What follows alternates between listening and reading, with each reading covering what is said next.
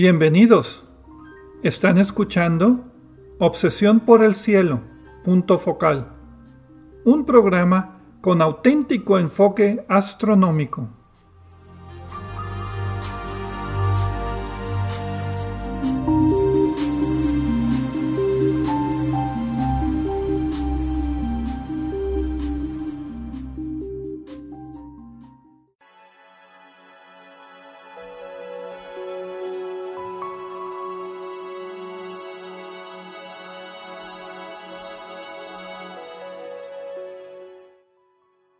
Buenas tardes. Sean todos bienvenidos a Obsesión por el Cielo, punto focal, el único programa con enfoque astronómico y de exploración espacial en la ciudad de Monterrey y en la República Mexicana. Un servidor, Pedro Valdezada, profesor adjunto de astronomía del Departamento de Física y Matemáticas en la Universidad de Monterrey, les desea la más cordial bienvenida a este programa número 6 de Obsesión por el Cielo, punto focal con fecha del domingo primero de enero del año 2023. Feliz años para todo mundo, esperando que el 2023 pues sea mejor que el 2022 y así sucesivamente. En este programa, como el título lo dice, nos enfocaremos en un tema relacionado con el estudio del universo de la exploración del espacio. Y esta vez nos toca hablar de cúmulos globulares. Y para esto quiero darle la bienvenida a mis confitriones, Edgar Armada. Muy buenas tardes, Edgar, ¿cómo estás? Hola, buenas tardes, Pedro y Gerardo. Y también pues le doy la bienvenida a nuestro nuevo integrante de Obsesión por el Cielo, punto focal, el doctor Gerardo Ramón Fox. Muy buenas tardes, Gerardo. ¿Qué tal? Buenas tardes, Pedro y Edgar. Pues muy bien. Como decía, el tema de esta semana, pues fue elegido, estamos siguiendo más o menos una secuencia que un tema nos lleva a otro tema. Hace dos meses fue la Vía Láctea y entonces el mes pasado hablamos de los cúmulos abiertos que están dentro de la Vía Láctea y pues nos entró la, idea de que pues también hay otro tipo de, de cúmulos de estrellas que se llaman los cúmulos globulares que son diferentes de los cúmulos abiertos, pero también son parte importante para comprender la evolución y la estructura de nuestra propia galaxia, entonces decidimos hablar acerca de estos cúmulos globulares. Entonces, como siempre, pues vamos a hablar con un poco, hablar, a comenzar a hablar con un poquito de historia. Vamos a dividirlo primero en historia antigua, de los cúmulos globulares que se pueden ver a simple vista, un tema muy corto, y después hablaremos de un poquito más de historia un poquito más moderna acerca de lo que aprendemos de los cúmulos globulares. Pero es interesante esto eh, de los cúmulos eh, globulares que se pueden ver a simple vista, porque eh, a veces cuando alguien nos pregunta quién los descubrió, cuándo los descubrieron, la pregunta es, tiene dos respuestas. Uno es ¿cuándo, cuándo se conocieron por primera vez. En muchos casos los objetos se conocían desde tiempos prehistóricos, pero realmente si queremos hablar de cuándo se descubrieron, eh, deberíamos devolvernos más bien a la época en la que se entendió realmente la naturaleza de estos objetos, ¿no? No solo para los cúmulos globulares, para cualquiera en general. Pero si quieren, compañeros, pues vámonos por orden, ¿no? ok. Pues bueno, ¿quién, eh, ¿cuántos cúmulos globulares hay que se ven a simple vista? ¿Alguien tiene ese dato? Porque yo nunca lo pude encontrar, aunque debe ser fácil de encontrar. Un cúmulo, abierto, un cúmulo globular de magnitud 6 o más abajo debe de ser visible a simple vista. El único que se me ocurre es Omega Centauri. Sí, es el, el único que se nos ocurre a todos, ¿no? Pero eh, yo creo que habrá lo mucho 4 o 5, ¿eh? no, no tengo la lista ni, ni, tengo ese dato, pero es lo que yo estimo. Desde luego el que dices es el, más uh, fácil de observar. Creo, que M4 tiene magnitud por ahí de 5 o 6, por ahí más o menos, está, en el límite. Y la, idea es de que pues sin ayuda óptica lo único que puedes ver es un puntito de luz muy tenue. Entonces Omega Centauri eh, se le llama Omega Centauri porque John Bayer en 1603 le dio eh, la designación de la letra griega omega de, no me acuerdo, pues de las últimas del alfabeto griego. La última. iba por brillo, entonces la última, sí es alfa y omega, sí es cierto. La, la, última omega se le asignó a la estrella menos brillante que Ptolomeo había clasificado en esa constelación, que resulta ser que no era estrella, que era este cúmulo globular, pero pues como sea se le quedó el nombre de Omega Centauri como una, como una, ¿cómo se llama? Como una estrella. Edmund Halley, sí. Pero, eh, punto crucial, Ptolomeo ya lo conocía. Esto me hace pensar que desde tiempos prehistóricos ya la gente lo veía. Igual que yo alguna vez he visto eh, Urano a simple vista, pero si no sé qué es Urano, ni le hubiera prestado atención, ¿no? Eh, en 1677 Edmund Halley lo observó con telescopio y notó que era que no era una estrella, que era un objeto difuso. Y tenemos que irnos al siglo más allá, al siglo XVIII XIX, cuando John Herschel en su catálogo general de objetos nebulosos, pues lo incluyó como, como parte de, él, bueno, John, John, William Herschel, William Herschel fue el, papá de John Herschel. William Herschel eh, clasificó estos objetos en el nuevo catálogo general. Había 34 conocidos y después agregó otros 36 más. Hay que mencionar de una vez que creo que ahorita la cuenta de cúmulos globulares alrededor de nuestra galaxia es como 150 o 160. Entonces digamos que la mitad o un poco menos de la mitad, ya los había encontrado William Herschel en 1780 y tantos. Y él también con sus telescopios, si se acuerdan, William Herschel era bueno para construir telescopios de gran diámetro. Era cuando antes de que hubiera vidrio que los hacía de, metal también. Sí, y, y no, no, los espejos no reflejaban tanto como los de ahora. Y aún así logró descubrir que no era un objeto borroso, no era una nebulosa como Edmund Halley lo había dicho, sino que estaba constituido de miles de estrellas muy, muy tenues, pero individuales. Y fue hasta 1826, ya en el siglo XIX, cuando James Dunlop, al cúmulo este de Omega Centauri, em, pues ya vio que era una estructura completamente hecha de estrellas, que no tenía ningún, ninguna pues rastro de nebulosa, que para mí pues es lo más interesante. Si se acuerdan, el, mes pasado hablamos de cúmulos abiertos y todavía tenían una gran cantidad de polvo y de gas del que se habían formado. Bueno, aquí todos los cúmulos globulares, ninguno tiene polvo ni gas. Todas las estrellas ya están evolucionadas y no hay estrellas en formación. Una de las diferencias principales, yo diría, con los cúmulos abiertos. Sí. Eh, ¿Algún otro cúmulo que se les ocurra? Eh, bueno, eh, hay que decir que el de Omega Centauri es visible fácilmente, como mencionamos, mencionábamos, en el hemisferio sur. Aunque Ptolomeo, que era un astrónomo del hemisferio norte, sí lo conocía. Y yo digo que se conocía desde la, desde épocas prehistóricas. Se había observado como una estrella más. Sí, es pues, relativo es, el que se conocía, ¿no? Sí, es, es interesante, o sea, lo conocemos, bueno, se dice que se descubrió cuando los europeos lo pusieron en un libro, aunque ya se conocía desde antes. O en algunos casos astrónomos de otros lugares, pero ese es el punto. Eh, eh, es uno de los cúmulos globulares con más estrellas, los más grandes. Eh, y no necesariamente en tamaño angular, pero sí más brillo y más, más obvio, ¿no? La cosa es, ¿cuál otro podría haber?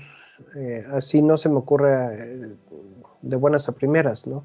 Bueno, Charles Messier en su catálogo de objetos no cometarios, como él los llamaba, puso varios cúmulos que ahora se llaman cúmulos globulares. Él los llamó nada más objetos, no, no los clasificó como cúmulos globulares pero él habla, por ejemplo, de eh, M4. ¿Quién, ¿Quién, había dicho eso de M4? No me acuerdo. que Está en, Escorpión. Pegaso. Escorpión. Sí. Entonces, ¿cuál es el que está en Pegaso? M5. Ay, no me acuerdo. Ya me metí aquí en problemas con temas de, de observación visual, fíjense. Pero ya me confundí. hablando de Messier, tenemos también, bueno, famoso M13. En, Hércules ese sí se ve a simple vista. M22 en Sagitario. Que también se ve a simple vista. Y eh, él de hecho fue de los primeros que logró más o menos eh, resolver M, M4 y le llamaba la atención estos objetos porque decía que eran parecían cometas pero no eran cometas porque los veía en repetidas ocasiones y, no se no tenían movimiento con respecto a las estrellas de fondo. Pero realmente el, término cúmulo globular viene hasta Herschel que ya hace un de hecho lo publica en un tratado ahí de Philosophical Transactions ahí ya lo escribe como por su aspecto que parece una bolita de estrellas. Sí, y claramente eh, nos dice que sí eran estrellas. Eh, en el caso de la lista Messier, recordemos que Charles Messier lo que quería era buscar cometas. Entonces empezó a hacer su lista eh, para quitar los objetos que parecían y que no eran. O sea, la basura. Y pues su lista de basura ahí sí la seguimos usando, aunque es, es oldie but goodie. Es viejita pero buena. Eh, porque tiene los objetos más interesantes eh, extendidos para observar eh, con telescopios o incluso a simple vista, ¿no? Los objetos nebulosos. De hecho, son como 110 objetos, digo, aunque abarca otras cosas, galaxias nebulosas, pero hay una época del año que en el que en toda la noche puedes ver todos los objetos y hasta hacen maratones para buscar estos objetos. La luna nueva de la primavera. Sí, sí, sí es divertido estar en uno de esos. Yo estuve una vez. Bueno, estoy viendo aquí en mis notas, una de las cosas que anoté y ya no recordaba era que eh, Messier 5 sí es visible a simple vista en condiciones buenísimas, más o menos como en las que decía que, que, he observado eh, Urano a simple vista. Eh, otra vez, como un puntito de luz, no vamos a ver las estrellas individuales. Ahora, estoy seguro de que todos ustedes recuerdan cuando la primera vez que atraparon un cúmulo globular en un telescopio y vieron, wow, son un montón de estrellitas. Yo lo vi borroso. Yo, yo tuve que comprar una camarita que le pone la camarita, integra, integra imágenes para hacer una imagen más profunda con menos ruido. Y entonces fue cuando empecé a ver las estrellitas individuales. Yo el primero que vi fue M13 con un telescopio de 60 milímetros no tenía la... No tenía las estrellitas. Entonces, eh, y lo encontré, lo encontré a mano, sin control. y sí, vi, vi ahí nada más un manchoncito. No, no alcancé a ver las estrellas individuales, pero sí fue de los primeros objetos que, que, logré buscar cuando empecé. No, yo, yo no tengo idea de cuál fue, ¿eh? pero me ah, gustó. Pero bueno, el estudio ya físico de los cúmulos globulares tenemos que irnos al siglo XX y a finales del siglo XIX con la invención y el uso de la fotografía, porque todo antes era simple vista y no hay mucho que uno pueda distinguir de los cúmulos globulares a simple vista porque el ojo pues integra muy muy muy, muy, poquito, necesitamos tiempos de integración largos. Eh, y entonces pues llegamos a la fotografía. Yo diría que el primer astrónomo en estudiar los cúmulos globulares de forma ya como astrofísica fue Harlow Shapley. Él publicó más de 40 artículos empezando en 1914, tratando inicialmente de calcular las distancias a estos objetos, porque pues si recordarán, en esa época había mucho, mucho debate si nuestra galaxia era todo lo que existía o habría otras galaxias. Y bueno, estos objetos son parte de nuestra galaxia o están en otras galaxias. Sí, para, para ponerle referencia a qué época, porque ya estamos en tiempos mucho más recientes, los que recuerdan el nombre de Shapley y saben esto, estamos hablando de los 20, en, en el siglo XX. De hecho, lo mencionamos en el segundo programa cuando hablamos de la la Vía constante de Hubble. Ah, de la constante. De la Vía Láctea. Sí. Eh, eh, aquí tengo también mis notas que están un poco confusas, que Harlow Shapley empezó sus estudios en 1914. Sus estudios de los cúmulos globulares. Entonces... Y, eh, perdón, de lo que estábamos hablando antes de el primero que identificó el primer eh, cúmulo globular, que fue a, Abraham Ile, eh, un astrónomo aficionado alemán. Eso fue en 1665. Entonces, eh, aquí hay un salto y es interesante que fotógrafos como, por ejemplo, Barnard, hasta donde yo sé, no trabajaron mucho, en, mucho o quizá nada con cúmulos globulares de este tipo de objetos. Corríjame si estoy equivocado. Pues eh, como decía, lo difícil es, eh, no se puede hacer nada hasta el invento de la fotografía. Entonces lo primero que querían calcular era la distancia. Y ya para esa época Shapley y Hubble y otros pues tenían una forma de calcular distancias galácticas utilizando las estrellas cefeidas, estrellas que varían en brillo porque están cambiando de tamaño, están pulsando, entonces las más brillantes se tardan más en hacer su pulsación porque son más grandes, entonces físicamente tienen que, inflarse y desinflarse y les, se tardan más, pero son más brillantes. Entonces si tú puedes medir el tiempo de pulsación de la estrella, el cambio de brillo, pues eso te dice cuál es el brillo intrínseco de estas estrellas ya con con los ejemplos que tenemos dentro de nuestra galaxia.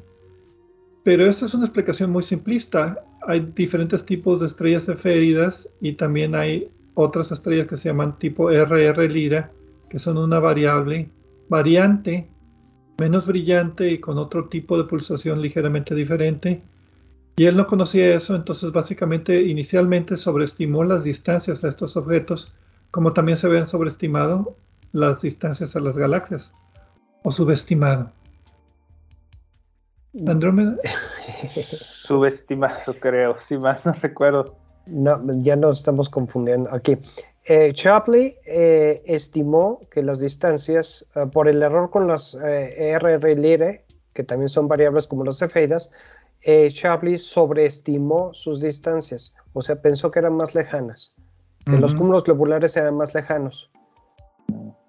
Entonces el que subestimó fue Hubble, pero hubo un error ahí que le dio mal a... Porque hay dos tipos de cefeidas y hay también diferentes tipos de RR Lira. Pero bueno, eso no se conocía, entonces en esa época todas las estrellas pulsantes estaban en una misma eh, clasificación. Ahora ya tenemos subclasificaciones dependiendo de la metalicidad y dependiendo de otras variables. Que bueno, pero bueno, fueron los ah. primeros pininos para conocer las distancias. No sé si podemos decir que uno de los mejores, de los principales resultados de Shapley fue que logró identificar el centro de la galaxia, basado en sus estudios de, eh, de, cúmulos, de cúmulos, globulares.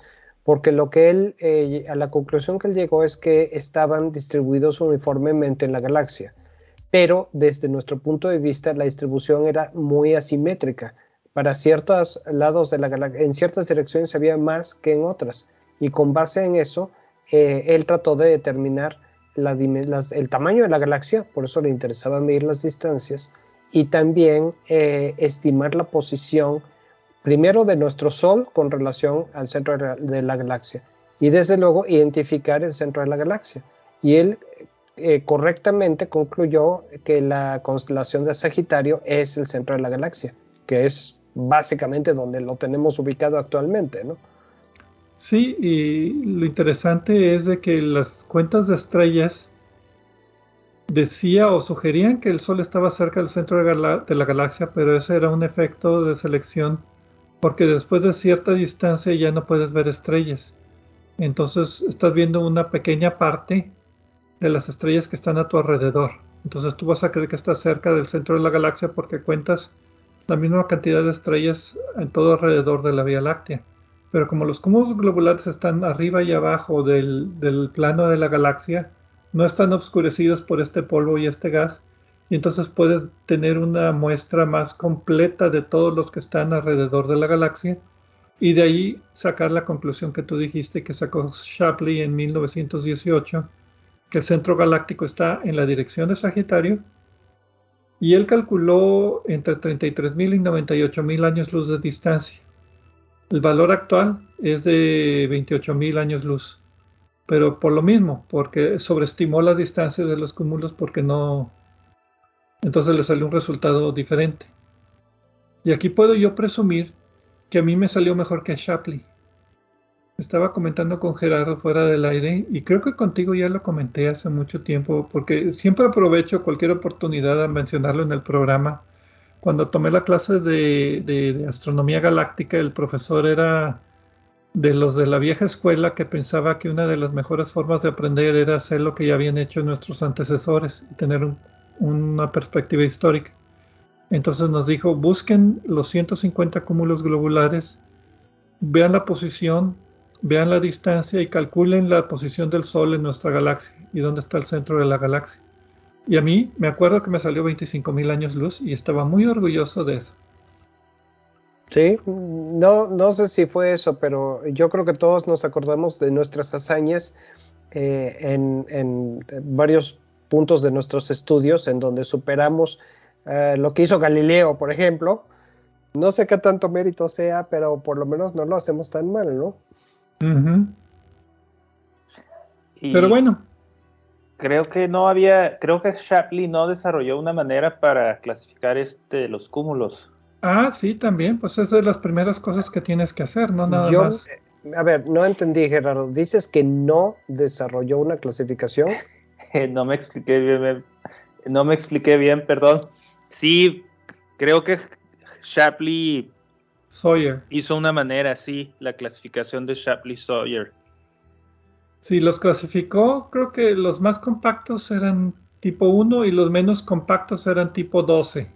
Tenía 12 clasificaciones, que se me hace completamente inútil, pero bueno. Eh, eh, exacto, como muchas de las clasificaciones, lo mismo nos pasó con los cúmulos abiertos cuando hablamos de ellos el mes pasado.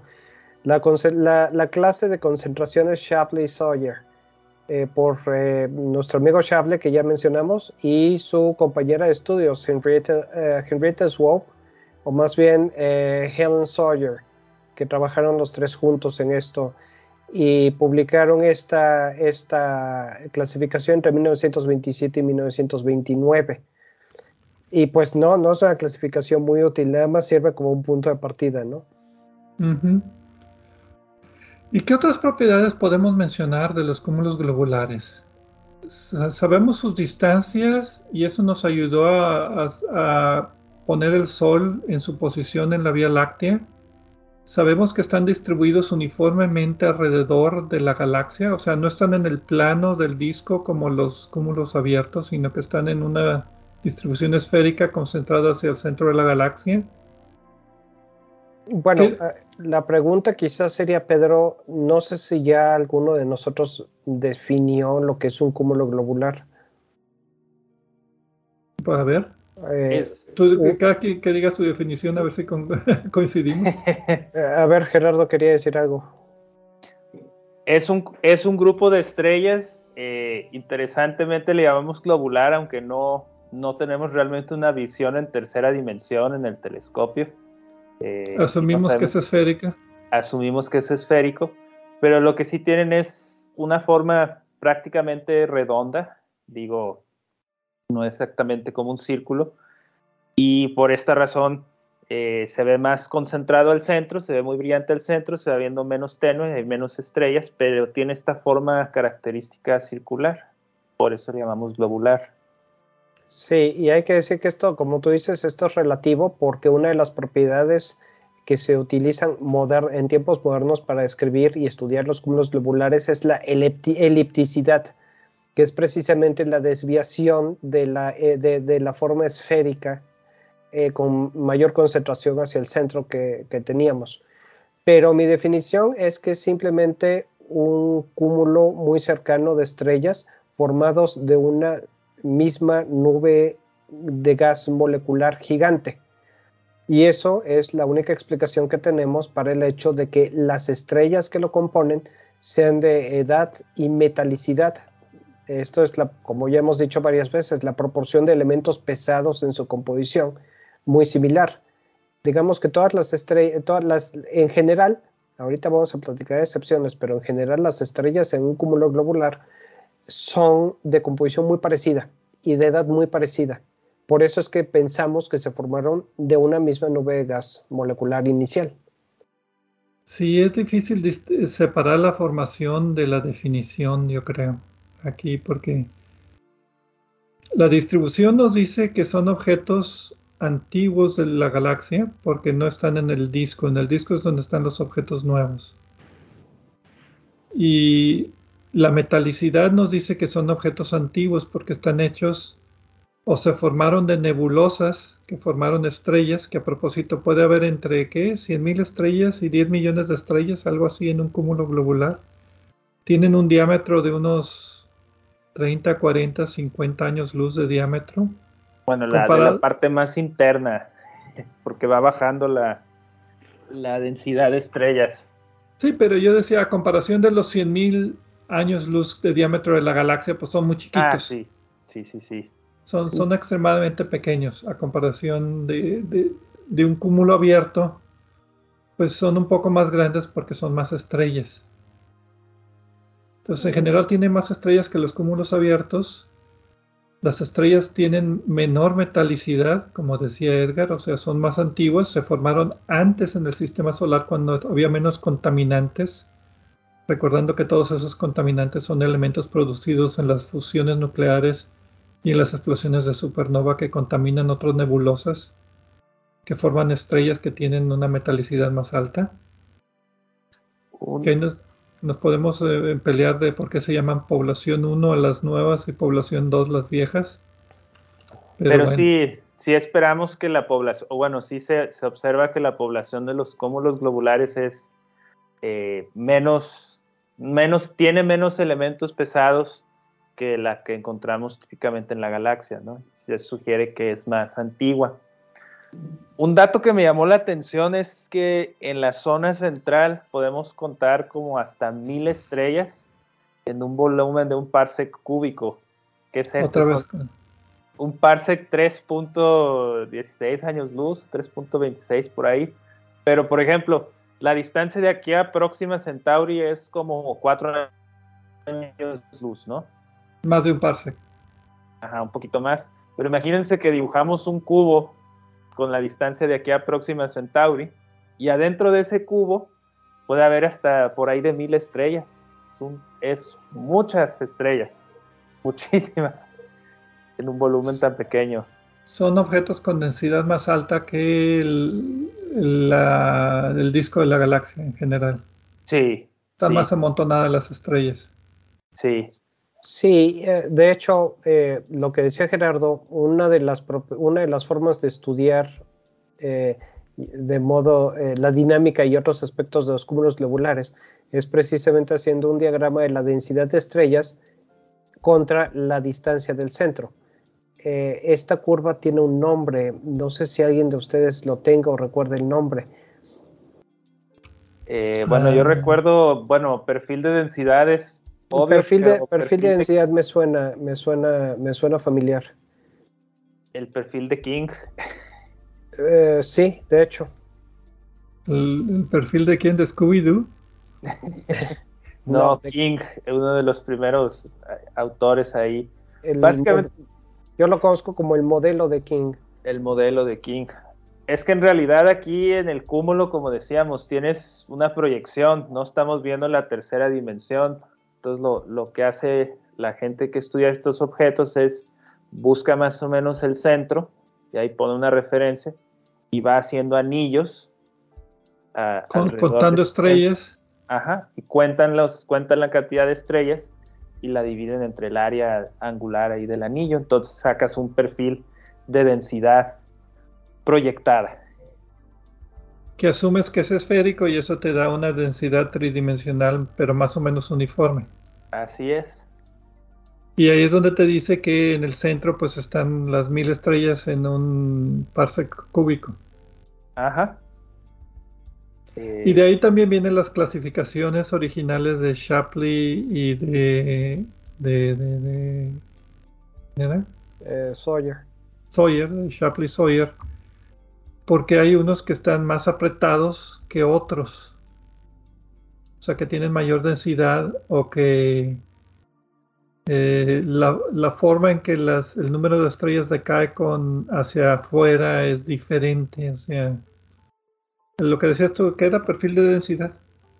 Perfil de densidad. Y no, ya son palabras mayores. Yo nada más llegué hasta cómo calcular el centro de la galaxia.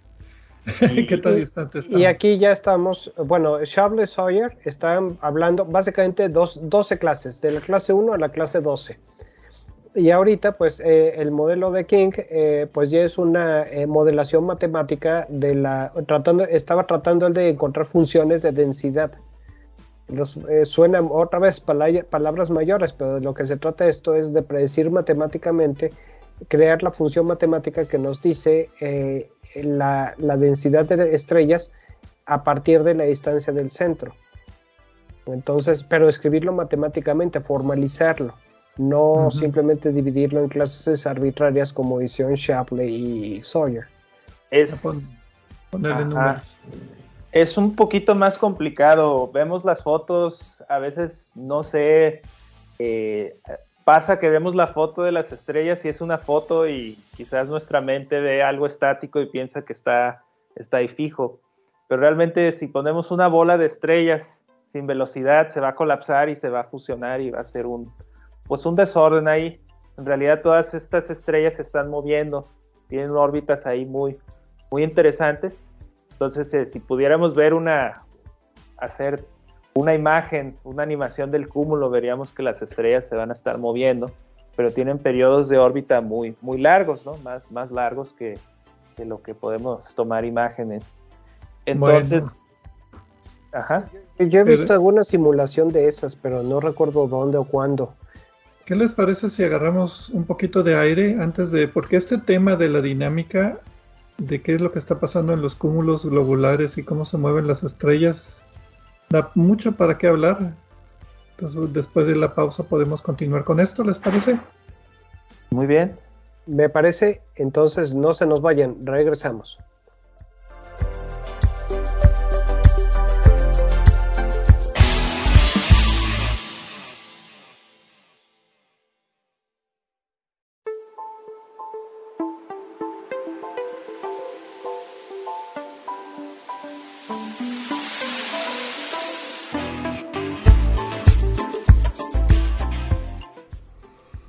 Pueden comunicarse con nosotros a través del correo electrónico. La dirección es obsesión por el cielo gmail.com. Obsesión por el cielo en minúsculas y sin acentos ni espacios. También nos pueden dejar preguntas, comentarios o sugerencias en nuestra página de Facebook de Obsesión por el Cielo o en nuestra cuenta de Twitter de arroba. Si desean escuchar programas anteriores, lo pueden hacer visitando nuestra página de internet de obsesiónporelcielo.net, donde encontrarán las ligas de cada programa que se almacena en formato de podcast y que distribuimos gratuitamente.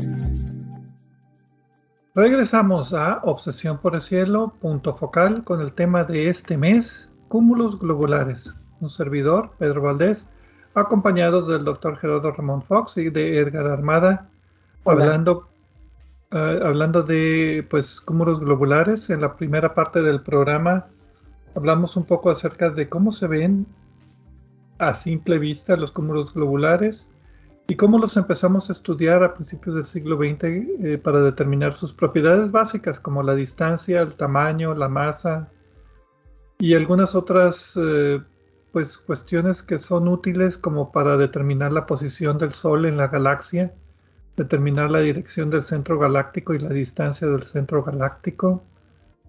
Y pues empezamos a hablar también acerca de cuestiones un poco más complicadas como es la distribución de estrellas en los cúmulos globulares. Sabemos que son miles o millones de estrellas en una composición esférica, que todas las estrellas tienen baja metalicidad, o sea que son estrellas antiguas de primera generación, que se llaman de población 2. ¿Qué más, qué más, qué más hablamos? Eh, masa, como 4 millones de veces la masa del Sol para los cúmulos globulares más, más grandes, pero que en comparación con la galaxia, pues siguen siendo más o menos objetos pequeños. Eh, lo que nos interesa pues, es la distribución, que nos da también ideas del origen de la formación de estos cúmulos. Y nos quedamos pues empezando a hablar acerca de la dinámica interna y la dinámica externa que tienen estos cúmulos globulares. Entonces, ¿qué habíamos hablado acerca de, de los tamaños? Ah, sí, de la distribución. O sea, la distribución de Shapley-Sawyer, la clasificación de Shapley-Sawyer se basa en qué tan apretados estén los cúmulos globulares, pero bueno, eso hay que ponerlo de una manera numérica. Y entonces hablamos de curvas de densidad. ¿Cuántas estrellas hay con distancia del centro hacia afuera? Y eso pues nos dice qué tan, qué tan, qué tan apretados pueden estar. Y pues también tiene mucho que ver la dinámica de las estrellas. No sé quién quiera comenzar acerca de definir cómo definimos los diferentes radios de, las, de los cúmulos de globulares de, estrellas. Bueno, Gerardo, ahí te hablan. voluntario, ya te pusieron de voluntario. Eh, depende, como comentábamos, no es, eh, están más concentrados al centro y menos, hay menos estrellas hacia la periferia es difícil definir un radio exacto. Entonces, si tomamos esta, este perfil de densidad, o sea, contamos eh, cuántas estrellas hay a ciertas distancias, sacamos como una cantidad de estrellas por volumen, vamos a tener una grafiquita que es muy alta en el centro y va bajando hasta con distancia. cero con distancia. Entonces ajustamos un modelo a esta grafiquita y de ahí sacamos un radio que llamamos radio de núcleo o radio central. Y eso nos dice qué tan concentrado está el, cúmulo. Ya es de una manera... ¿Depende de la pendiente de la curva o del área de la curva? Depende de... creo que es de la... No sé si exactamente la pendiente, pero sí, entre más... Entre menor sea este radio, más rápido cae la curva. Sí, entre más apretado esté, más, más empinada está la pendiente. Ajá. Pero también está el radio de, que llaman de luz media, o sea, la mitad de las estrellas están dentro de este círculo, bueno, ese es el tamaño del cúmulo, la otra mitad es la, de afuera. Pero más que la mitad del número de estrellas es eh, la mitad de la luz que emiten. Ok. Bueno. la, mitad de la luz que emite, sí, tiene sentido. Ese, ese es el radio medio, ¿no? Ajá. Pero pues la luz que emite es el número de estrellas. Sí, todas las estrellas. a no ser que las más masivas estén concentradas en el centro. Ahorita hablamos de eso. Ah, ok. sí, en eso nos podríamos, brevemente, porque nos podríamos meter en dos programas hablando de eso solamente. Y también hay otro que se llama radio de marea. Radio de marea. La esfera de Hill. Hill, ah. H-I-L-L. Eso es, de lo que ustedes dos estaban hablando cuando yo me distraje, ¿no? Que les dije que entendía todas las palabras, pero no tenía idea de qué estaba, de, qué se trataba. El radio de Hill es donde la fuerza de gravedad externa al cúmulo empieza a ser más importante que la fuerza de gravedad interna al cúmulo. En otras palabras, de ese radio para afuera las estrellas se pueden perder fácilmente. De ese radio para abajo las estrellas se conservan dentro porque la gravedad del cúmulo es más intensa que la gravedad de la galaxia externa, por ejemplo. Ajá, digo, consideremos que la, fuerza de gravedad es atractiva, ¿no? Entonces, si estoy cerca del centro del cúmulo, siento la atracción hacia, hacia irme al fondo del cúmulo o al centro. Y si me salgo del radio de marea, voy a sentir más el, la atracción de la galaxia. Hacia allá me, me voy a ir. Entonces, cuando hablas de tamaño, pues debe decir, bueno, ¿tamaño de qué? de fuerza de gravedad, de distribución de brillo, de, distribución de estrellas, de la pendiente de la distribución de estrellas. Entonces se vuelve complicado. Una respuesta muy elegante. Depende de la pregunta que queramos responder. ¿Qué física queremos entender? Quizás una buena referencia que, es más observación, eh, tiene que ver con las observaciones, es el radio medio de luz o el radio medio de luminosidad es el que más se usa. Eh, No sé si es el que más se use, pero se me hace el más intuitivo porque tiene que ver como que, bueno, en ese punto ahí ya tengo la mitad más o menos de lo que emite el cúmulo, ¿no? Sin meternos en muchos problemas de la masa y del perfil y... ¿Por qué no dos terceras partes? Me gusta más una fracción. ¿Por qué dos entre tres? Dos entre tres, un número... Irracional, está mejor así. Es racional, pero, pero no se puede representar este, con un decimal así sencillo. bueno, ustedes dos me recuerdan a los pseudocientíficos que empiezan a decir que las pirámides egipcias tienen un montón de relaciones numéricas. Y da la casualidad de que sí las tienen, simplemente porque son pirámides y porque fueron hechos por hombres y porque así piensan, así se organiza nuestra mente. Mi pregunta es, podemos sacar un montón de relaciones matemáticas y coincidencias y medidas, pero ¿para qué sirve todo esto? Bueno, pues para caracterizar el, por ejemplo, el radio medio, es, es una medida de qué tan grande es, ¿no? Entonces, por ejemplo, un, un cúmulo NGC 2419, muy, muy famoso, eh, eh, tiene un radio medio de, de 18 parsecs, que es como por ahí de unos 60 años luz. Y por ejemplo, te puedes ir a Palomar 14, que llega hasta 25 parsecs por 3, son como 75, ¿no? O sea, 75, 80 años luz. Omega Centauri me acuerdo que era 150 años luz y es el más grande, entonces de 150 para abajo. Ajá. Y por ejemplo, el, el radio de marea de M3, según algunas fuentes, se estima en 113 parsecs por 3 es pues 3.26, pero digo, más o menos redondeando, pues te da como más de 300 años luz. O sea, el radio quiere decir que en diámetro, o así toda la bolita, eh, son como 600 años luz, un poquito más de eso. Pero esto es importante por lo que tú decías antes de la dinámica. Yo decía que la distribución de luz era igual porque todas las estrellas están bien mezcladas, pero me, me diste a entender que no están bien mezcladas. Eh, como vimos, sí es, es, hay un efecto, lo platicamos en el programa anterior con cúmulos abiertos. Los cúmulos abiertos eran objetos de poquitas estrellas, entonces rápidamente interactúan y, y se relajan. El cúmulo globular. interactúan y se relajan, sonó medio feo. Eh, bueno, relajación es una palabra muy elegante en astronomía de decir que ya pasa suficiente tiempo como para que haya habido muchas interacciones entre las estrellas y... Ya, está estable, no está ni acelerándose ni, desacelerándose. ya no tiene ahí como que eh, transitorios, ¿no? Que se expanda, que se contraiga, que, haga... Este, entonces, eh, en el cúmulo eh, globular, no todas las, es lo que decía ahorita del radio de media masa, si todas las estrellas fueran iguales, o sea, de luz media, si todas las estrellas fueran iguales, entonces sí, todas emiten la misma luminosidad y pues sí vas a tener ahí eh, un cierto número de estrellas. Pero hay estrellas más masivas que otras, tienen más luminosidad. Y las estrellas más masivas tienden a irse hacia el centro en un proceso que llamamos eh, segregación de masa.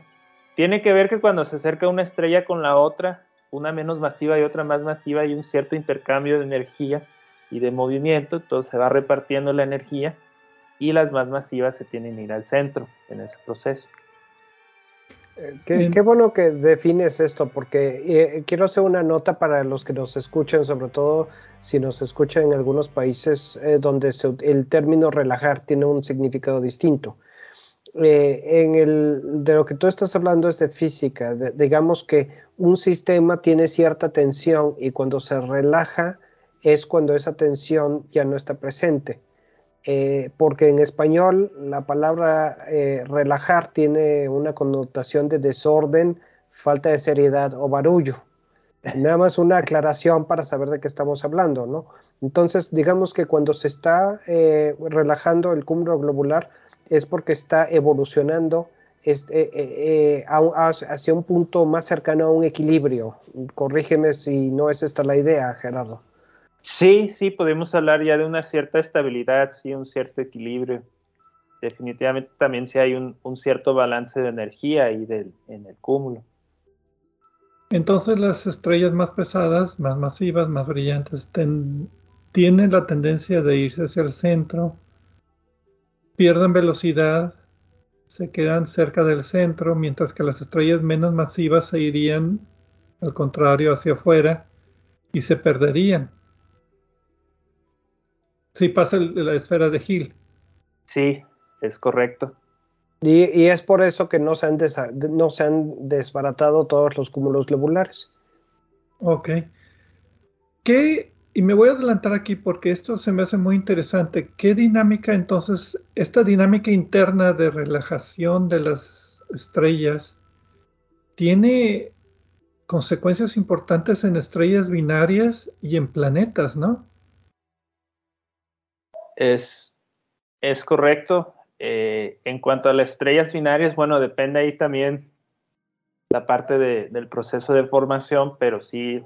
Más de la mitad de las estrellas se forman binarias, entonces es una proporción importante de las estrellas. ¿Qué le pasaría a las binarias en un cúmulo globular cerca del centro? Las perderían energía las órbitas y se fusionarían las estrellas haciendo lo que llamamos en el programa pasado rezagadas azules? Mm, bueno, sí hay un efecto ahí también de, interacción eh, en las estrellas binarias. Por ejemplo, ya tienes tu sistema formado, porque quizás el, el sistema binario sí, sí viene de más atrás. Y le avientas, le avientas una estrellita, la estrellita va a salir disparada con mayor velocidad, y, pero las dos estrellas van a perder velocidad entre ellas. Sí, puede haber una contracción en las órbitas, entonces se hace más ligado, o sea, se hace más negativa la, energía ahí de, ligadura, perdió energía.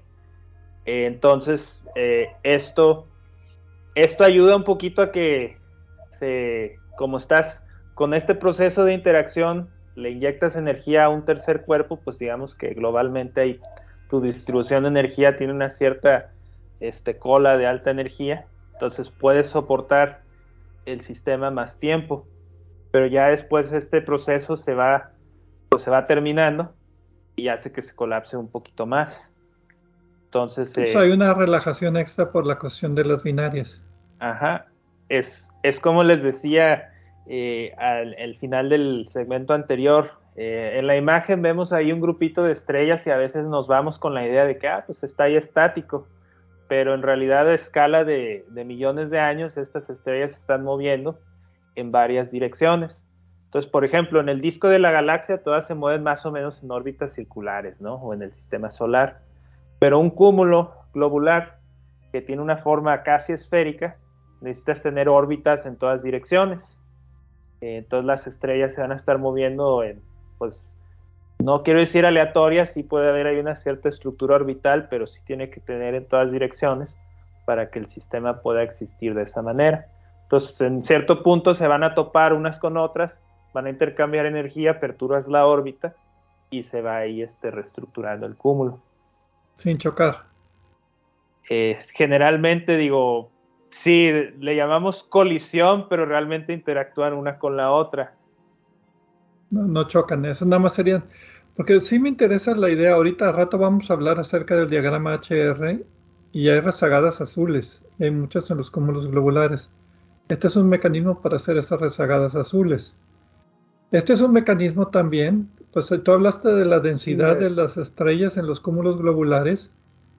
Mil por parsec cúbico creo que era el número que se me quedó en la cabeza. Más, sí, sí, de ese orden. Eso tampoco favorece la presencia de exoplanetas alrededor de una estrella. No, y como comentábamos ahorita, tienes, pues sí, si estamos hablando nosotros aquí del, del Sol y nuestra vecina está a cuatro años luz en un cúmulo globular, piensen que de aquí a esa distancia ya hay un montón de estrellas.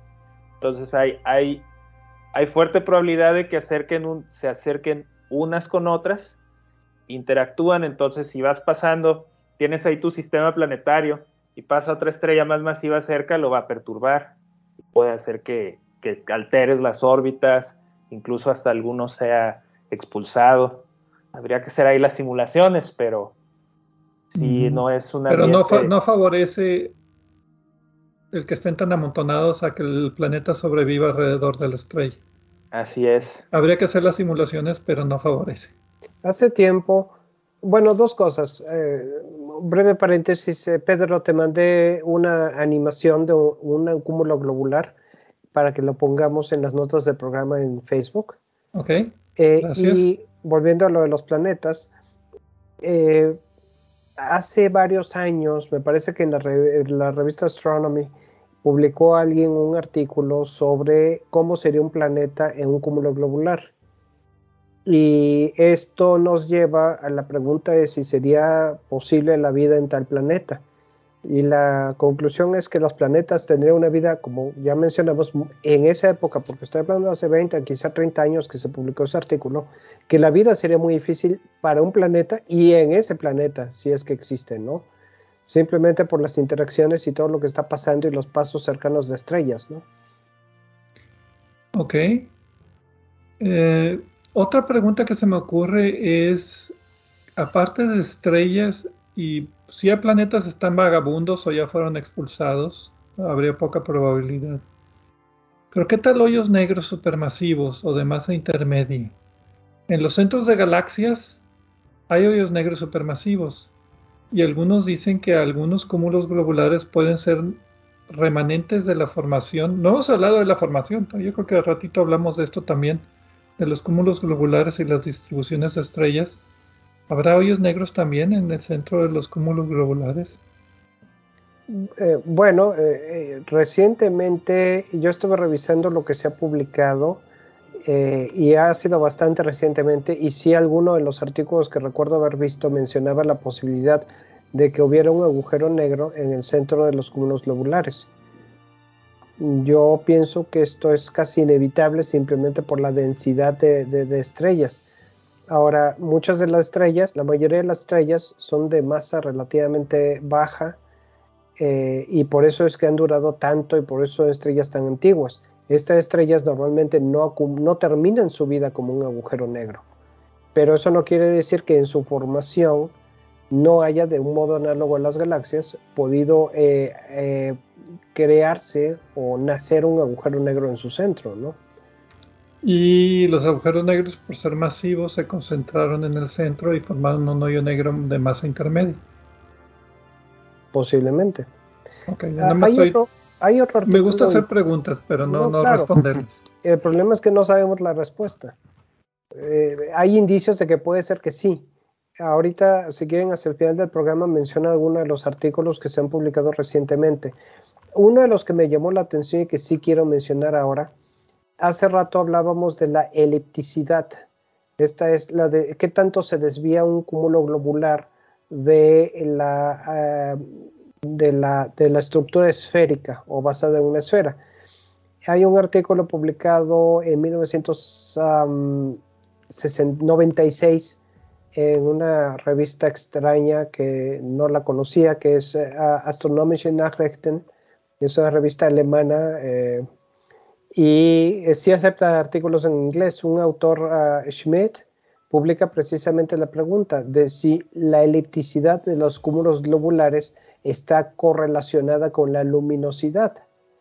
Desafortunadamente el, artículo no está en línea, sí está disponible libremente si uno tiene una biblioteca bien surtida a la mano, porque sería interesante haberlo, haberlo podido accesar antes de preparar este programa. Pero me intriga esa pregunta la elipticidad de un cúmulo globular está correlacionada con la luminosidad? Está correlacionada con las fuerzas de marea de la galaxia cercana. Bueno, lo que la conclusión a la que él llega es que los objetos más brillantes de brillo moderado son los más redondos. Y los más luminosos eh, son los, eh, los que están más aplastados. Como que hay una relación inversa. Ok, pero, la, elipticidad es muy pequeña. Si de ojo de buen cubero todas se ven esféricas. Habría que medir la curva de, brillo en todas direcciones para notar que es un poquito más alargada de una dirección que en otra. De acuerdo, y, y, desde entonces ha habido dos artículos publicados, según mis referencias bibliográficas, en 2004 y 2016, examinando la misma cuestión eh, con conclusiones eh, más o menos igual de inconclusas, ¿no? Pero pues se me, hizo, se me hizo una pregunta interesante eh, y también lo quise poner, mencionar aquí es en específico como una idea de qué tipo de investigaciones se están haciendo sobre los cúmulos globulares. Eh, tengo una lista de publicaciones y estudios más recientes y observaciones, pero creo que eso sería más adecuado dejarlo hacia el final del programa, ¿no? Ok. Otro, otro punto que no hemos comentado es cuál es la masa de un cúmulo globular. 4 millones de veces la masa del Sol. Ok. Ese es Omega Centauri. Eh, no, claro. según una tabla aquí de, datos de los cúmulos globulares de la galaxia, la, masa media, la mediana, eh, es la mediana que están reportando aquí, es de unas 80 mil masas solares. Nada más. Nada más. Eh, como digo yo siempre, no es no es la media lo que importa, lo que me mata es la, la, desviación estándar. Ajá, sí, el ancho de la distribución y la mediana del tamaño de la eh, del radio medio de luz es de 3, 3 parsecs, o sea, unos 9, 10 años luz. O sea, ahorita los valores que hablamos fueron los extremos los, los, cúmulos grandecitos. Sí, y son bastante concentrados estos objetos. Ok. Ahora, las algunas de estas definiciones no son interesantes porque hay algunos cúmulos globulares que son eh, muy extendidos y otros que están muy concentrados, ¿no? Entonces, eh, a la misma masa podemos tener dos densidades diferentes.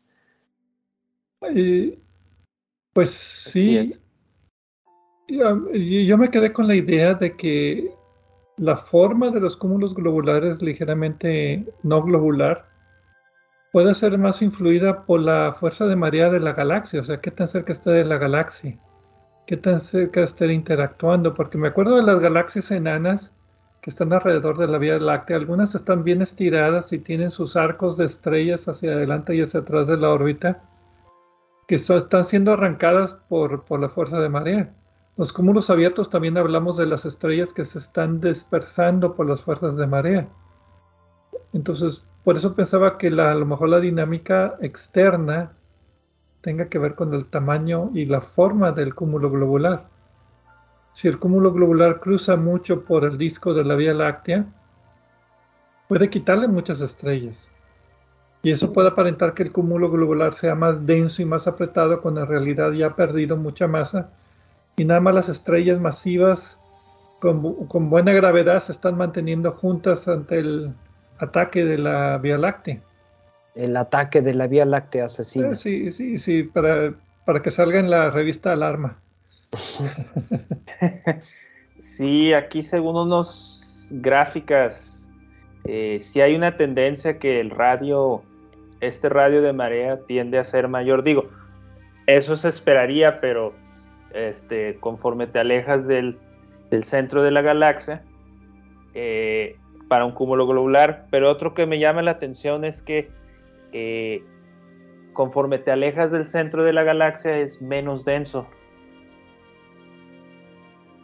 Okay. Bueno, todo es menos denso conforme te alejas del centro de la galaxia.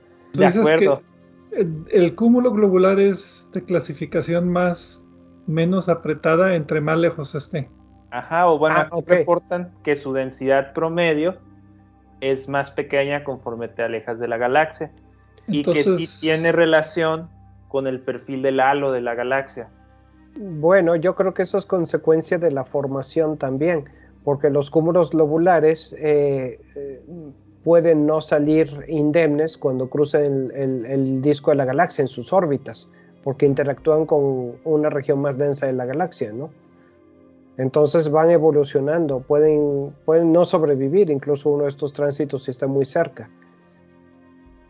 Entonces los más débiles, los más débiles sobreviven en la periferia de la galaxia. Yo estaba pensando que los cúmulos con órbitas más circulares y menos elípticas alrededor de la Vía Láctea esos pueden ser más infladitos, menos, más relajados, porque no son tan afectados por las fuerzas de marea de acercarse tanto a la galaxia. Sí, eh, de hecho los más concentrados y los más densos tienen que estar más cerca del, centro y del plano. Pero mm. me llama la atención que la distancia, la mediana de la distancia de los 147 cúmulos reportados aquí es de 9.3 kiloparsecs, que es, es, comparable a la distancia eh, Sol-Centro. Digo. Kiloparsecs, o sea, 30 mil años luz. Ajá, 9 por, pues sí, sí, llegando a esos. Ok. Oigan, yo quiero pasar a otra cosa, que es lo que ya mencionaba Pedro, que es el diagrama de Hertzsprung-Russell. Este pues diagrama ya lo hemos comentado varias veces en, eh, nuestro, en nuestro programa, en el programa principal que pasa también por Radio UDEM, en 90.5 de FM en la ciudad de Monterrey. El diagrama Hertzsprung-Russell eh, es un diagrama en el cual tenemos eh, una gráfica de la magnitud de las estrellas, o sea, su brillo, contra su color su, su, eh, su, pues sí, su color. No sé si tú tengas una definición más adecuada para nuestros propósitos, Pedro. Pero, sí, la, temperatura superficial es el color. Exactamente. Y en este caso, eh, como las estrellas de un cúmulo globular son básicamente similares, lo que tenemos es que las estrellas eh, van a tener muy, una posición muy cercana entre sí en un diagrama de este tipo. Un estudio interesante, sin embargo, eh, que tenemos es uno en el cual se hace un diagrama Hertzsprung-Russell con mucha precisión, con mucho detalle, eh, estudiando solo un cúmulo globular y con base... O sea, perdón de que te interrumpa. Tomas todas las estrellas del cúmulo globular, mides su temperatura y como todas están a la misma distancia, pues su brillo es el, su brillo relativo es real y entonces puedes ponerlas todas en el diagrama HR. Y es un diagrama de muy alta resolución. Y lo que, lo que identificamos con uno de estos diagramas es que algunos cúmulos globulares, sobre todo los que tienen más, eh, más estrellas, revelan que hay múltiples poblaciones de estrellas que aparecen en el diagrama como curvas eh, muy pegaditas, pero separadas y, y que se pueden distinguir. Y eso es interesante porque nos dice eh, que eh, hay eh, grupitos de edad muy parecida, pero sí diferentes, como que hay mini etapas de formación de estrellas. se forman estrellas en una cierta época, luego dejan de formarse, luego vuelven a formarse, quizá con una composición un poco más enriquecida o contaminada, como te gusta a ti, Pedro, eh, pero es una cosa interesante, un indicio interesante que nos eh, que, aparece de, este diagrama, ¿no? Y que nos dice algo, algo que no se podía sospechar antes de, haberlo buscado, ¿no? De hecho, eh, uno de los estudios que tengo en mi lista es precisamente con el telescopio Hubble para tratar de obtener más detalles sobre esto. Estoy hablando de eh, una época tan reciente como, este, en diciembre de este año, que eh, se estudió con el telescopio Hubble, el cúmulo globular NGC 6440. Sí, los cúmulos globulares, eh, canónicamente, pues la idea era que todos se formaron al mismo tiempo y entonces que era una sola población de estrellas y la distribución de estrellas en el diagrama HR te dice la edad del cúmulo y de ahí sacamos que son los objetos más antiguos que hay en, pues, en nuestra galaxia. Porque si asumimos que todas las estrellas se formaron en un solo evento de formación estelar, todas se acomodan en la secuencia principal, que es una diagonal entre temperaturas altas y altas luminosidades y temperaturas bajas y bajas luminosidades, que es la parte de, la evolución estelar donde estás fusionando hidrógeno en helio, que es la parte más estable y más prolongada de la vida de todas las estrellas. Pero las estrellas más masivas terminan su fusión más rápido y pasan a ser gigantes rojas. Entonces, la secuencia principal se va truncando de arriba hacia abajo con, con el paso de la edad en lo que llaman el, ¿cómo le llaman? La rodilla de la secuencia principal o el punto de salida de la secuencia principal te dice la edad del cúmulo y la distribución de gigantes rojas. Pero lo que tú dices ahora es que estos estudios son tan sofisticados que no es una sola secuencia principal, son dos o más ligeramente desfasadas por la metalicidad y se asume que son diferentes eventos de formación estelar, todos muy pegaditos en lugar de un solo evento de colapso de formación de estrellas. Exactamente. Y esto nos lleva también a dos cosas. La primera es las rezagadas azules que, mencionaba, que mencionabas tú o Gerardo, no recuerdo. Y la segunda es que otra forma de tener la edad de un cúmulo globular, la más clásica de hecho, es eh, ver las temperaturas de las enanas blancas más antiguas. Y con base a eso se puede, eh, como la distancia es similar, eh, sacar la edad. Y en algunas de estas edades nos daba 12.700 millones de años. Y esto fue en su época un conflicto, porque entonces las estrellas rezagadas azules no entraban allí. Y había, había estrellas que con medidas erróneas parecían tener edades más más viejas que el universo. esto ya se acabó, pero fue una época en los 80 todavía se estaba discutiendo esto, ¿no? Ok, recordando las rezagadas azules son estrellas que aparecen en la secuencia principal, pero que no salieron, que aparentemente por alguna razón siguen en secuencia principal, cuando todas sus compañeras de masa similar ya se hicieron gigantes rojas, pero la razón por las que están ahí es porque dos estrellas de menor masa se fusionaron para hacer una de mayor masa en, tiempo relativamente reciente, entonces todavía está azul. A menos que haya, que haya un, mecanismo que no conocemos, pero ese es el que pensamos que, forma estas estrellas, ¿no? Y ahora lo que también me impresiona de lo que acabas de decir, que podemos ver enanas blancas en los cúmulos globulares. Las enanas blancas ya no están quemando, ya no están fusionando nada. Pero, son muy poco brillantes. Tienen temperaturas muy, muy elevadas, ¿no? Sí, temperaturas muy elevadas, pero tamaños muy pequeñitos y casi no brillan. Entonces el hecho que podamos distinguir enanas blancas en un cúmulo globular, pues se me hace fascinante que se puedan estudiar también en grupo para obtener una forma independiente de calcular la edad del cúmulo. Bueno, eh, hay un artículo publicado en 2002 sobre esto precisamente, donde se presentan observaciones con, de enanas blancas con el telescopio espacial Hubble. El artículo se titula eh, La secuencia de enfriamiento de las enanas blancas en un eh, cúmulo globular, específicamente MC4. Okay. Entonces la respuesta es sí, sí podemos verlas, pero no es tan sencillo. Como todo es un poquito más complicado.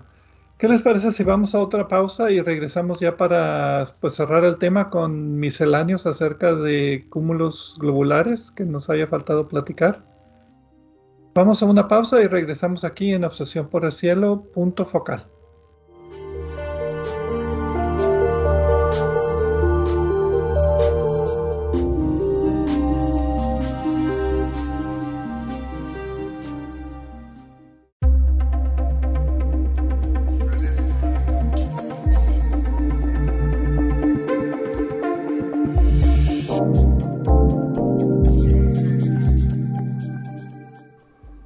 En nuestro sitio de internet de obsesiónporelcielo.net encontrarán, aparte de las ligas a programas anteriores de Obsesión por el Cielo focal, cuatro audios que se titulan Un paseo por el cielo.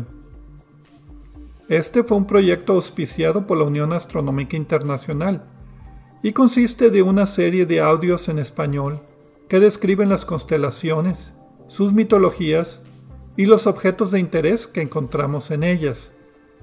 Es un audio para cada estación del año. La idea es que escuchen los audios por la noche, mientras observan el cielo, para que puedan servirles de guía para identificar las constelaciones.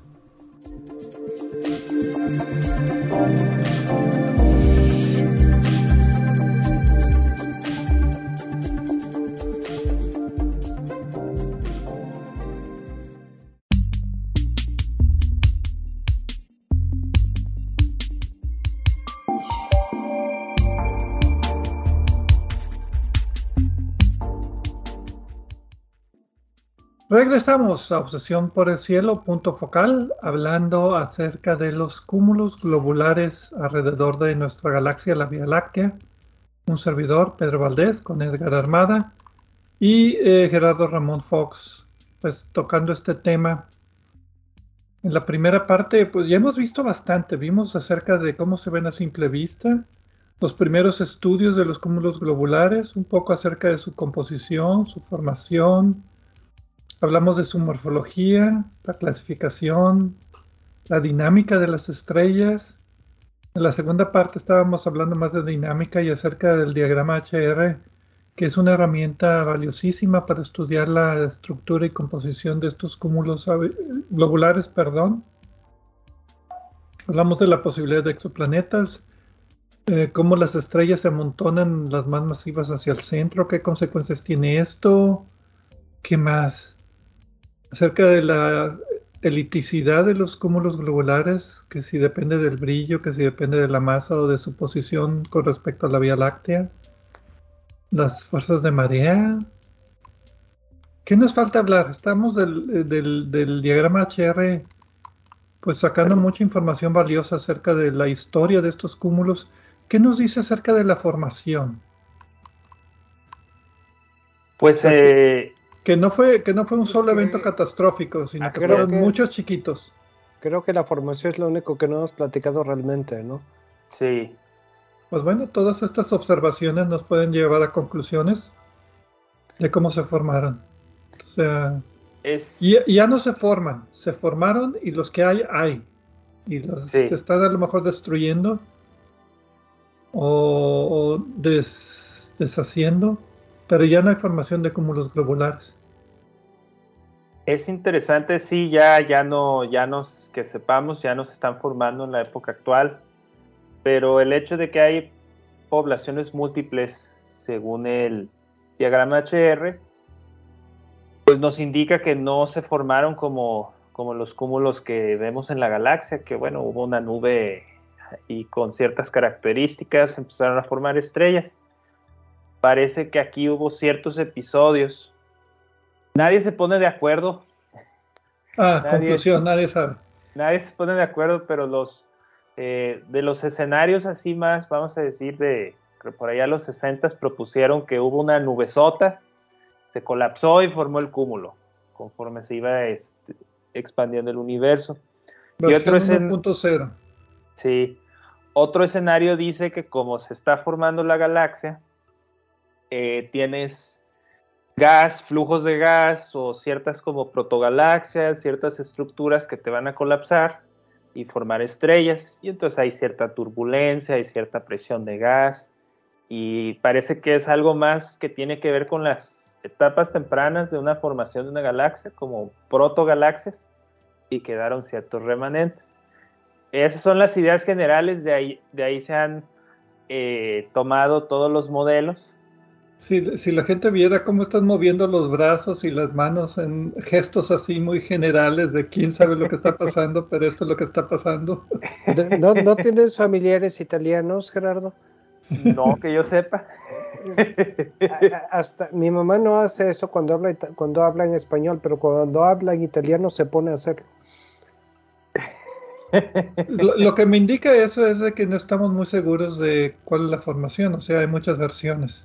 Sí, eh, algunas personas han tratado de unificarlo como decir, bueno, pues las estrellas, hay un proceso universal de formación de estrellas y asociarlo a cierta característica de nubes moleculares, como una supernube, o ciertos escenarios de que fusionan las galaxias y ahí en las colas, o ciertos momentos, partes donde se está fusionando y está chocando el gas, que hay formes estructuras densas y que salgan disparadas pero no, no hay un consenso y el gran problema es tratar de explicar estas propiedades de, múltiples poblaciones estelares. Tiene que haber varios episodios de formación. Pero muy, muy amontonaditos en tiempo. Sí. Sí, y es dos características eh, que tenemos, en mi opinión, para que se puedan, eh, para, para, que pueda existir los cúmulos globulares es que han tenido poca interacción con otros objetos. Eso les ha permitido sobrevivir y por eso son los objetos, los lugares donde están las estrellas más antiguas de la galaxia. Y esto nos dice eh, que quizá es un, un aspecto interesante, una característica interesante de su formación. Es como si hubiera un filtro que a lo mejor se forman muchos objetos de este tipo. Algunos eh, eh, se deshacen por sí solos, otros se, forman en eh, cúmulos globulares o protocúmulos globulares, pero eventualmente no sobreviven porque interactúan con otros objetos en la galaxia o con el disco galáctico y solo los que sobreviven son los que observamos. Entonces observamos una población sobreviviente de una mayor. Exacto. Bueno, lo que llega, lo que, lo que entonces, ¿cuál es la diferencia entre un cúmulo globular y una galaxia enana? Porque las galaxias enanas es muy parecido, excepto que las galaxias enanas todavía tienen polvo y gas. Y tienen más forma, de, formas diferentes, ¿no? Eh, eh, de hecho... la, perdón, la galaxia enana, por ejemplo, si vemos a las nubes de Magallanes, tienen ahorita tienen zonas de formación estelar, como la nebulosa de la tarántula. Y también tienen, hay cúmulos globulares en, una nube magallánica. Mm. Porque hay también la idea de que los cúmulos globulares son remanentes de galaxias enanas, que ya cruzaron por la, por la galaxia tanto tiempo de que todo el gas y el polvo se eliminó y nada más quedaron las estrellas más apretaditas, como decía, protegiéndose por su propia gravedad en forma más o menos esférica. Sí, correcto. Y, y otra opción, otra, otra pregunta también es eh, si son eh, una parte integral de la, de la estructura galáctica, ¿dónde empezamos a definir la diferencia entre, una, entre un, cúmulo, un cúmulo globular y una galaxia pequeña, muy pequeña, o mini, una galaxia enana? Bueno, unos puntos a tener en cuenta es las galaxias muy enanas tienen todavía cierta cantidad de gas ahí, hidrógeno neutro. También que se, ve, que se ve con radioastronomía, que no se pueden ver en cúmulos globulares. Con radiotelescopios, correcto. También se puede inferir la existencia de un halo de materia oscura, pequeñito, pero, pero se infiere que hay materia oscura.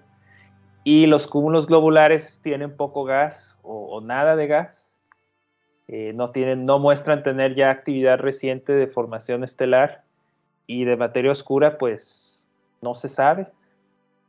Sí, aquí habías puesto en el outline cúmulos globulares oscuros. ¿Cuáles son estos? Tengo entendido, tengo entendido que tienen una cierta característica que, que se parecen a los cúmulos globulares, pero infieren por la, dinámica de, las estrellas y, ciertos diagnósticos ahí de, la dinámica que, tienen más masa de la que se observa y que se predice una cierta concentración de materia oscura. Pero además también es, es rara la concentración para los objetos que ya se conocen. Es solo un artículo que encontré de esto, eh, se publicó en 2015. Eh, también, hay galaxias enanas con mucha materia oscura o era con deficiencia de materia oscura, Edgar, ya no me acuerdo. De repente me entró la duda. Bueno, es que son de esas dudas que nadie sabe la respuesta, Pedro. No, no, pero hemos hablado en Obsesión por el Cielo acerca de estas galaxias con poca materia oscura. ¿No te acuerdas? Mm, sí, las hemos mencionado. Eh, no recuerdo si hemos hecho un programa específico sobre eso. Mm. Pero bueno, entonces aquí el caso es de que hay cúmulos globulares que la dinámica nos dice que a lo mejor hay más materia que no podemos ver, pero la dinámica nos dice, las velocidades de las estrellas nos dicen de que eh, deben de haber más materia oscura como, las, como, como sucedió con las galaxias espirales, que se infirió la presencia de la materia oscura por la velocidad de rotación y la por, por la velocidad de los cúmulos de, las galaxias en los cúmulos de galaxias, igual aquí. Bueno, Lo que me lleva a pensar otra vez en el hoyo negro en el centro de los cúmulos globulares, pero bueno, perdón, te interrumpí. No, correcto. Y yo estaba pensando hace rato que estábamos hablando un poco más de la, de la, de la formación y la evolución. Una limitante que tenemos en nuestra galaxia es que muchas veces no podemos estudiar objetos porque nuestro punto de vista no es el más adecuado para, para, para detectarlos o para ver una población uniforme sin, sin, eh, eh, sin una concentración anormal de, de frecuencia de otros objetos. los sesgos, observacionales. Eh, y esto se soluciona normalmente observando los mismos objetos en otras galaxias. Y efectivamente, sí, hace rato mencioné un estudio de con Hubble, donde, bueno, he mencionado varios, pero creo que sí mencioné uno de observaciones de cúmulos globulares en otras galaxias, incluso en las nubes magallánicas. Eh, y esto eh, sería ideal si pudiéramos ver una, si pudiéramos tener una película de la formación y la evolución de cúmulos globulares, tomando diferentes etapas de tiempo en otras galaxias. No es tan sencillo, no es fácil observar cúmulos globulares en galaxias lejanas. Eh, sin embargo, ya que estamos en esto, pues hay que mencionar que algunas, algunas galaxias parecen tener más cúmulos globulares. Eh, en la, eh, la, el outline que hizo eh, Gerardo mencionaba M87, que según un censo de 2006 tiene alrededor de 12.000 cúmulos globulares que están orbitando. Y también mencionamos... Perdón, M87 es la del hoyo negro supermasivo que, que le tomaron la imagen, ¿verdad? Es correcto. Eh, nada más para ponerlo esto en contexto, nuestra galaxia tiene alrededor, de 200. Y ya lo mencionamos antes, pero lo vuelvo a mencionar para ponerlo esto en contexto, ¿no? ¿Y Andrómeda? Andrómeda tiene un número parecido al de nuestra galaxia. Y esto tiene, esto es básicamente el, son, son, son galaxias similares, ¿no? También en este aspecto.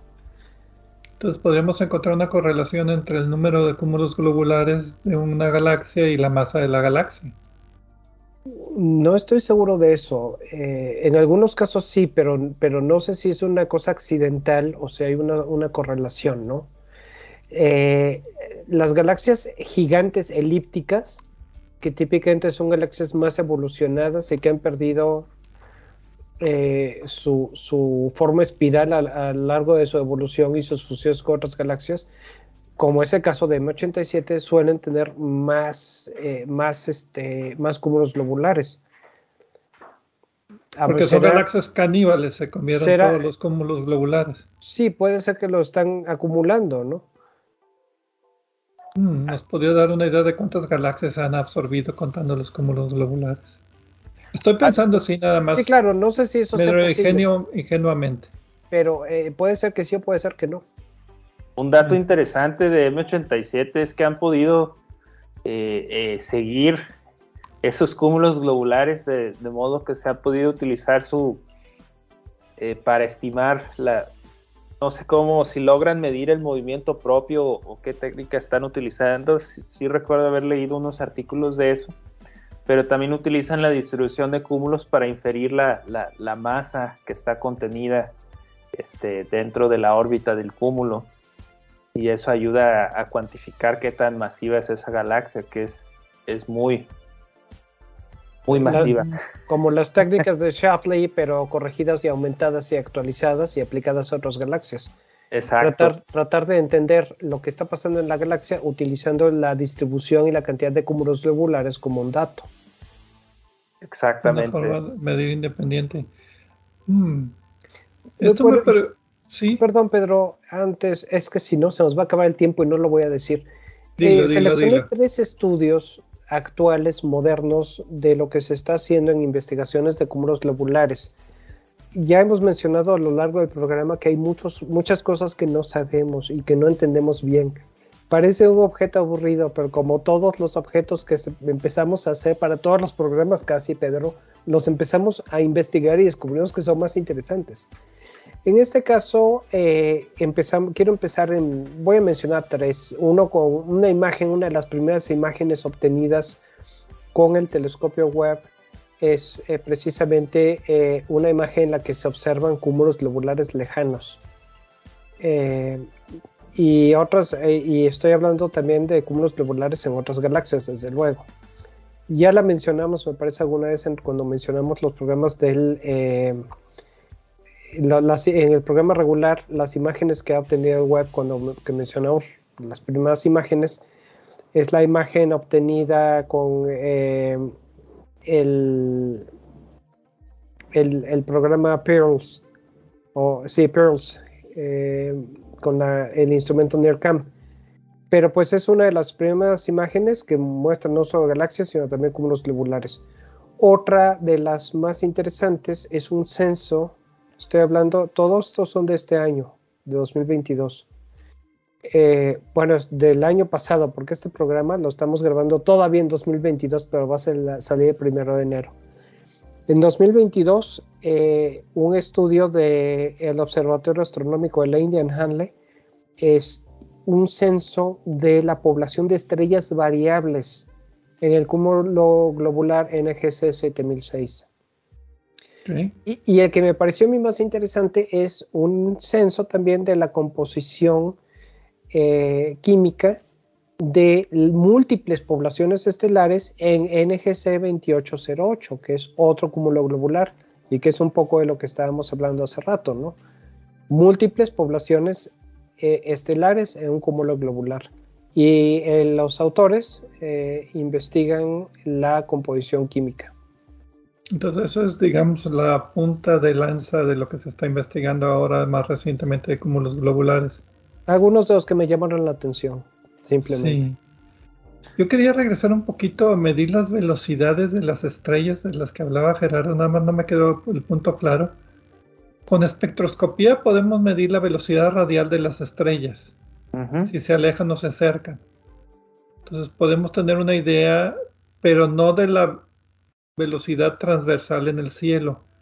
¿Ha pasado suficiente tiempo para tomar una imagen del cúmulo globular y compararla con una tomada hace 100 años y ver movimiento de las estrellas en el plano del cielo? Pues la dispersión típica es como de 5 kilómetros por segundo. Entonces multiplícalo por 100 años. A esa distancia. sí, pero... Y conviértelo en un ángulo. Sí, yo nada más ahorita me preguntaba, porque aquí lo que estamos tratando de medir es de cada estrellita que ya somos ¿qué? decenas o cientos de miles de estrellitas, a cada una le estamos midiendo individualmente una temperatura, un brillo y ahora una velocidad y una composición química. Tenemos un pequeño espectrito así diciendo que tiene poquitos metales o muchos metales. Para mí eso se me hace fabuloso que tengamos el software para sacar esa información de todas las estrellas, o bueno, la mayoría de las estrellas, porque cuando conforme nos vamos hacia el centro se van amontonando más las estrellas y es más difícil hacer la medición individual. Sí, una, este, una, Perdón, perdón, Edgar, para A ver, sigue, la, la pregunta de Pedro. El tiempo de cruce, o sea, decimos más o menos el, el tiempo característico para que una estrella cruce, vamos a decir, el radio, el radio de núcleo o no sé qué escala tomaron aquí, pero pues es por ahí de medio millón de años, ¿no? Entonces esa sería una escala de tiempo como para ver así que, que hay un movimiento significativo de una estrella. Eso es para que cruce parte del cúmulo, entonces que, en 100 años, ¿cuánto sería esa correspondencia? No, pues si son, estamos hablando de 500 mil años, 100 años no va ni, ni al 1%, ¿no? Sí, hay, una referencia bibliográfica que extrañamente no tiene fecha. Es una presentación en una conferencia del Observatorio Europeo del Sur, así que ha de ser, más o menos frecuente. Eh, lo que tiene allí es eh, simplemente el título de la presentación es Movimientos propios de cúmulos globulares. Conclusión breve, eh, los movimientos globulares, los movimientos propios que se han observado no son muy confiables, hay muy pocos y de baja calidad. Y hay que trabajar más al respecto. ¿Suena familiar? Sí, bastante.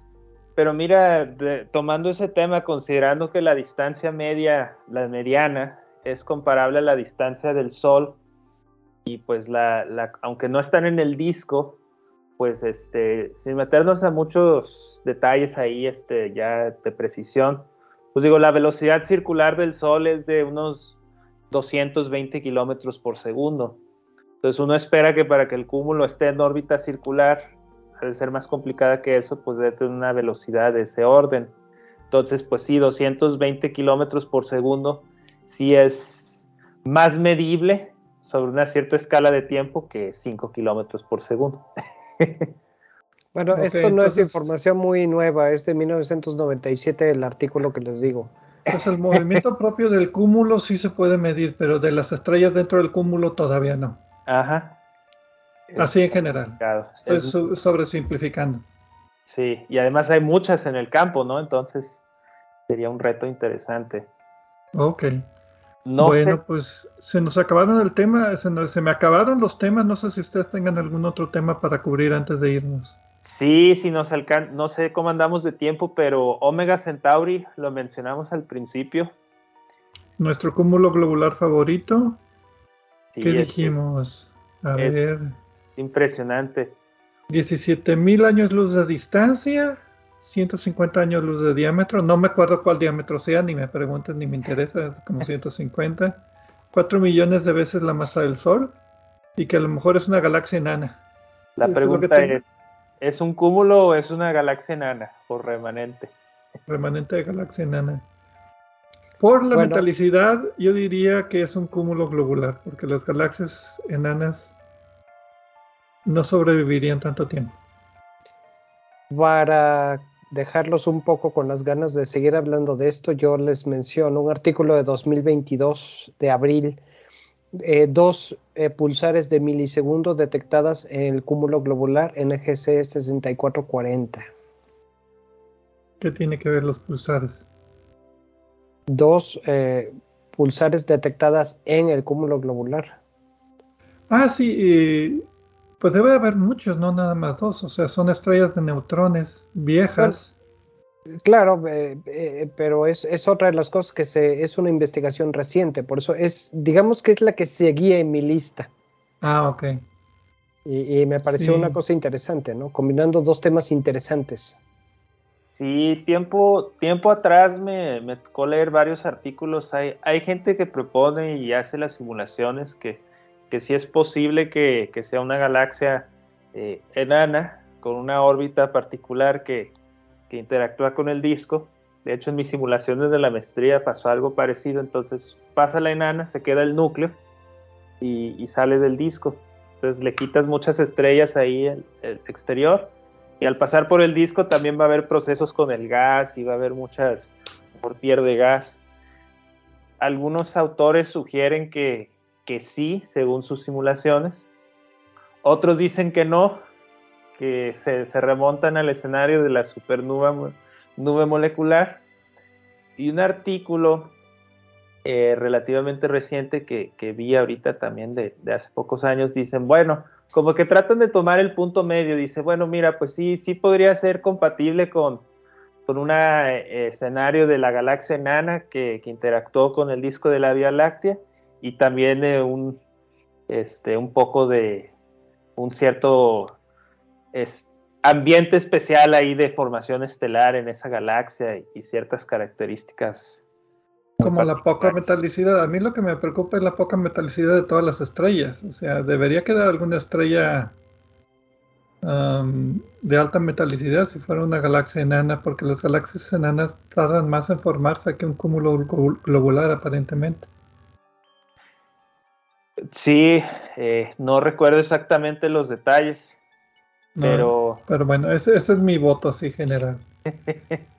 y sobre las estrellas neutrones, lo que me cayó el 20 que dijiste ahorita, Edgar, era que eran mili, pulsares de milisegundo. De pulsares de milisegundo. Eso es lo interesante, no me cayó el 20 cuando lo dijiste inicialmente, porque las de milisegundos son pulsares que se están acelerando su rotación por la contracción, por la adquisición de materia. Y fueron dos, no solo una. Uno esperaría que las estrellas de neutrones que quedaran en los cúmulos globulares fueran de rotación lenta, no de milisegundo. Entonces ha habido mucha interacción. Otra vez, está muy amontonado el cúmulo globular, eso lo hace más interesante que un cúmulo abierto. Pero bueno, digo nada más. ¿Alguna otra opinión? Porque se nos acabó el tiempo. Pues ya una opinión personal, me, gustó mucho este tema. Eh, yo siempre veía galaxias grandes, espirales elípticas, luego las enanas, como que había ahí una frontera y luego cúmulos globulares. Como la basurita ahí que sobró.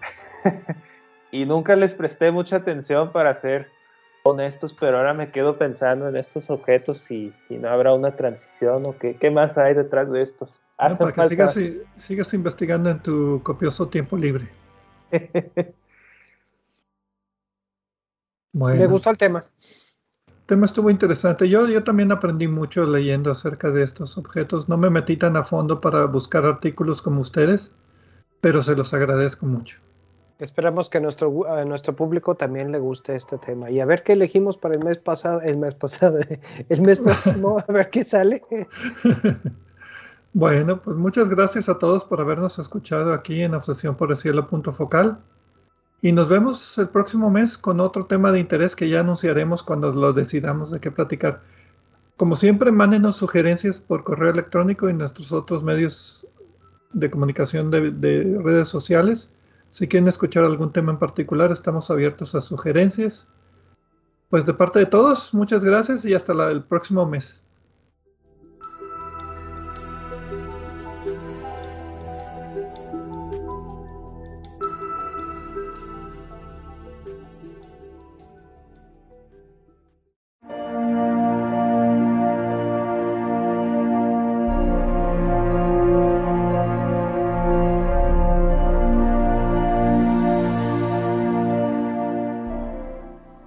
Les recordamos que en nuestra página de internet, en nuestro sitio de hospedaje de podcast de Podbean y a través de nuestras redes sociales Facebook y Twitter, podrán encontrar vínculos con más información sobre el tema de este programa.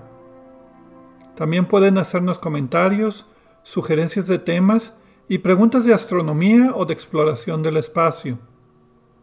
Gracias por acompañarnos en una edición más de Obsesión por el Cielo, punto focal.